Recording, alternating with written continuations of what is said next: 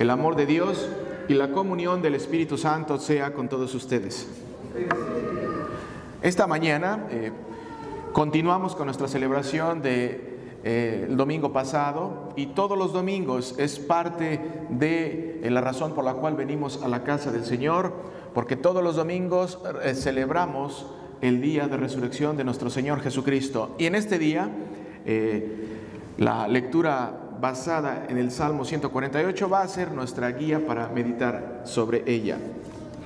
Como ya escucharon, nuestro hermano hizo la lectura del Salmo y en este Salmo podemos ver eh, una frase muy importante, alabado sea el Señor, praise the Lord. Y esta es una palabra que todos nosotros hemos escuchado o hemos dicho. Esto es algo muy importante porque en esta lectura, en el Salmo 148, podemos ver que no solamente aplica a los hombres y a las mujeres, pero también aplica para toda la creación. Alabado sea el Señor de los cielos, alabado sea el Señor en las alturas, que alaben al Señor todos sus ángeles, que alaben al Señor todos sus ejércitos, que alaben al Señor el sol y la luna, que alaben al Señor las estrellas refulgentes, que alaben al Señor los cielos de los cielos y las aguas que están sobre los cielos. Alabado sea el nombre del Señor. El Señor dio una orden y todo fue creado. Todo quedó para siempre en su lugar. El Señor dio una orden que no se debe alterar. Que alaben al Señor desde la tierra los monstruos marinos y el mar profundo, el fuego y el granizo, la nieve y el rocío, y el viento tempestuoso que ejecuta su palabra, los montes y las colinas. Hermanos, atención en esta lectura. Los montes y las colinas que alaben al Señor, los árboles frutales y los cedros, los animales salvajes y los domésticos, los reptiles y los pájaros, los reyes de la tierra y todos los pueblos, todos los jefes y gobernantes de la tierra, los jóvenes y las doncellas, los ancianos y los niños. Alabado sea el nombre del Señor. Solo su nombre merece ser exaltado. Su gloria domina los cielos y la tierra. Que alaben al Señor todos sus fieles. Que lo alabe Israel, su pueblo cercano. El Señor ha dado poder a su pueblo. Aleluya. Queridos hermanos, Dios es alabado por su creación. Este salmo hace eco a Génesis capítulo 1 durante la creación. Podemos ver que este, esta lectura nos muestra, nos muestra un punto muy importante con respecto a toda la creación de Dios. Alabado sea el Señor desde los cielos. Alabado sea el Señor en las alturas, dice la lectura. El domingo pasado celebramos Domingo de Resurrección, el día en el que Jesucristo se levantó de entre los muertos, el día en el que nuestro Señor Jesucristo venció a la muerte con su propia muerte, el día en el que nuestro Señor Jesucristo llevó todos tus pecados al infierno y ahí los dejó.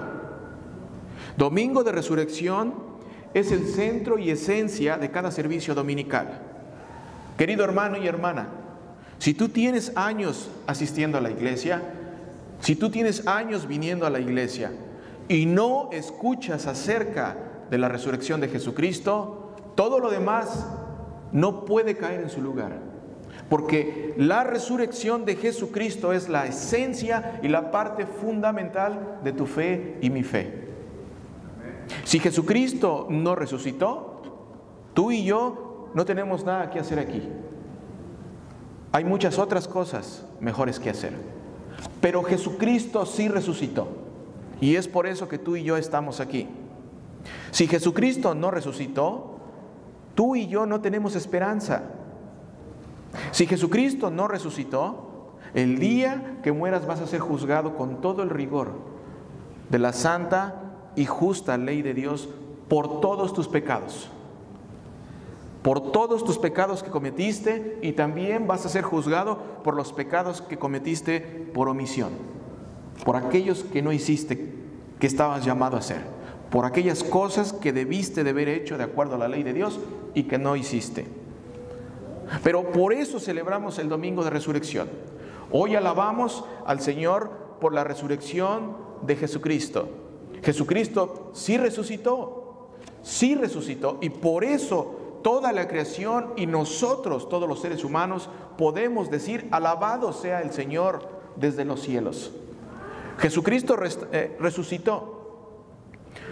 Y Jesucristo resucitó para algo muy importante, para restaurar la imagen perdida de Dios en el hombre, para restaurar tu imagen de Dios.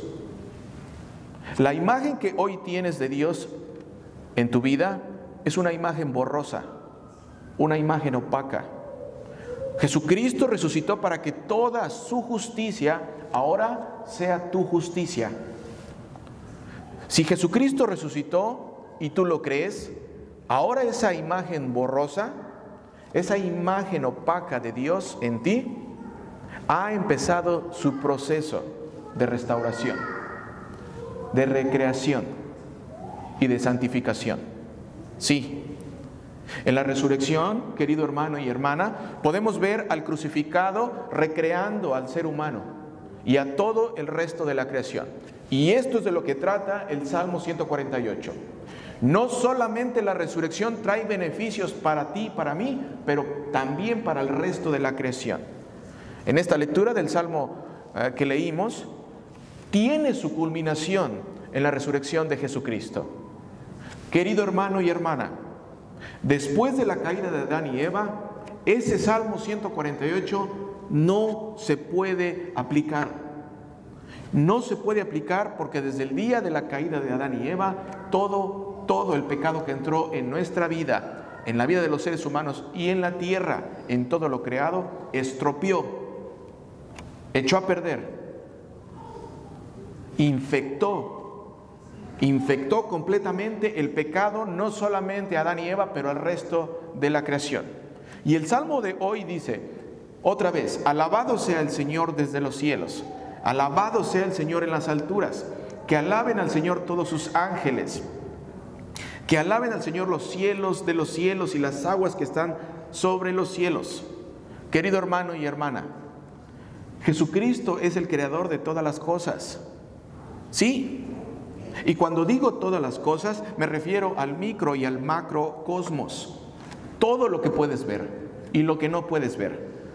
Solo por y a través de Jesucristo, la tierra, el sol, la luna y las estrellas mantienen su orden y armonía. Lo dice la Biblia, lo dice la palabra de Dios. Y puedes echarle un vistazo a Hebreos capítulo 1 y a Primera de Corintios capítulo 8 para que verifiques. Gracias a la resurrección de Jesucristo se puede cumplir lo que dice el Salmo 148 esto puede ser posible porque hay esperanza. Y esta esperanza no solo aplica a los seres humanos, también aplica a toda la creación. La resurrección, querido hermano de Jesucristo, trae esperanza también a la creación de Dios. Yo no sé si tú sabías esto, pero déjame decirte que cuando otra vez, cuando Adán y Eva pecaron, y esto es algo de lo cual ya no se habla, el pecado se impregnó en los seres humanos y también el pecado se impregnó en el resto de la creación. ¿Sí? Así como lo oyes. Cuando Adán y Eva pecaron, el, pecado se impregnó en los seres humanos y también afectó el resto de la creación. El pecado afectó y sigue afectando al micro y al macrocosmos. Cada parte de la materia creada por Dios sufre por la desobediencia de los primeros padres. La Biblia lo dice, la palabra de Dios lo dice. Y lamentablemente, querido hermano, hoy día ya casi nadie o ya casi no se habla del pecado original. No escuchas iglesias hablar del pecado original. Escuchas hablar de todos los beneficios que Dios te va a dar, de todo lo que te va a proveer, de toda la unción que te va a dar pero no escuchas acerca del pecado original que afecta a tu vida. Y esa es la razón principal por la cual Jesucristo vino a esta tierra y resucitó de entre los muertos. Los destrozos que hace el pecado en la vida del ser humano, también los hace en la tierra y en todo lo creado. Así como tú y yo, también la tierra sufre. Y así como tú y yo, también la tierra vive en la esperanza de la resurrección. Y también la tierra vive en la espera de los nuevos cielos y la nueva tierra. Querido hermano, la tierra sufre y solo basta echarle un vistazo a las noticias. Solo basta echarle un vistazo a lo que está pasando en tu comunidad o lo que pasa en el resto del mundo. ¿Por qué hay tantas catástrofes naturales? Pero lamentablemente no se habla acerca de la destrucción que ha creado el pecado original en la vida de la tierra también. Mira lo que dice Romanos capítulo 8, versículo 22, con respecto a esto. Porque sabemos que toda la creación hasta ahora gime a una, gime de dolor y sufre como si tuviera dolores de parto. Y no solo ella, sino también nosotros que tenemos las primicias del Espíritu, gemimos dentro de nosotros mismos mientras esperamos la adopción, la redención de nuestro cuerpo. ¿A qué se refiere Pablo? ¿De qué está hablando? Se está refiriendo al día de la resurrección. En el día de la resurrección, querido hermano, esto es bien importante. Nosotros vivimos en la esperanza del día de la resurrección. Y nosotros podemos saborear ya los beneficios de la resurrección cada vez que reconocemos a Jesucristo como nuestro Señor y Salvador. Cada vez que sabemos que Él nos santifica. Pero buscamos y esperamos el día de la resurrección porque en el día de la resurrección no habrá dolores de huesos. Así tan simple como eso. A ti que te duelen los huesos, el cuerpo, todo lo que dice la palabra de Dios viene a una promesa tan simple como es tu bienestar físico. Ya no va a haber dolor de huesos, dolor de cuerpo. No habrá diabetes, no habrá cáncer, no habrá sufrimiento, no habrá lágrimas de dolor físico y emocional, no habrá depresión, no habrá abortos indeseados, no habrá gobiernos injustos, no habrá hambre en países donde no llueve. No habrá sequías. No habrá terremotos. No habrá inundaciones. No habrá erupciones de volcanes. No habrá tornados. No habrá epidemias. No habrá enfermedades. No habrá coronavirus no habrá presidentes corruptos. El sol no te quemará.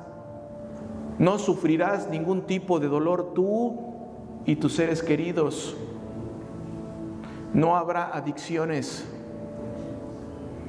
No habrá malos nacimientos. No habrá deformaciones.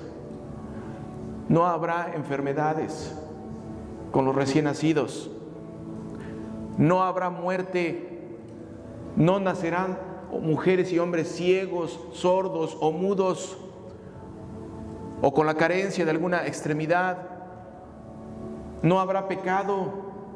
Esa es la razón de la resurrección de Jesucristo. ¿Por qué no habrá nada de eso?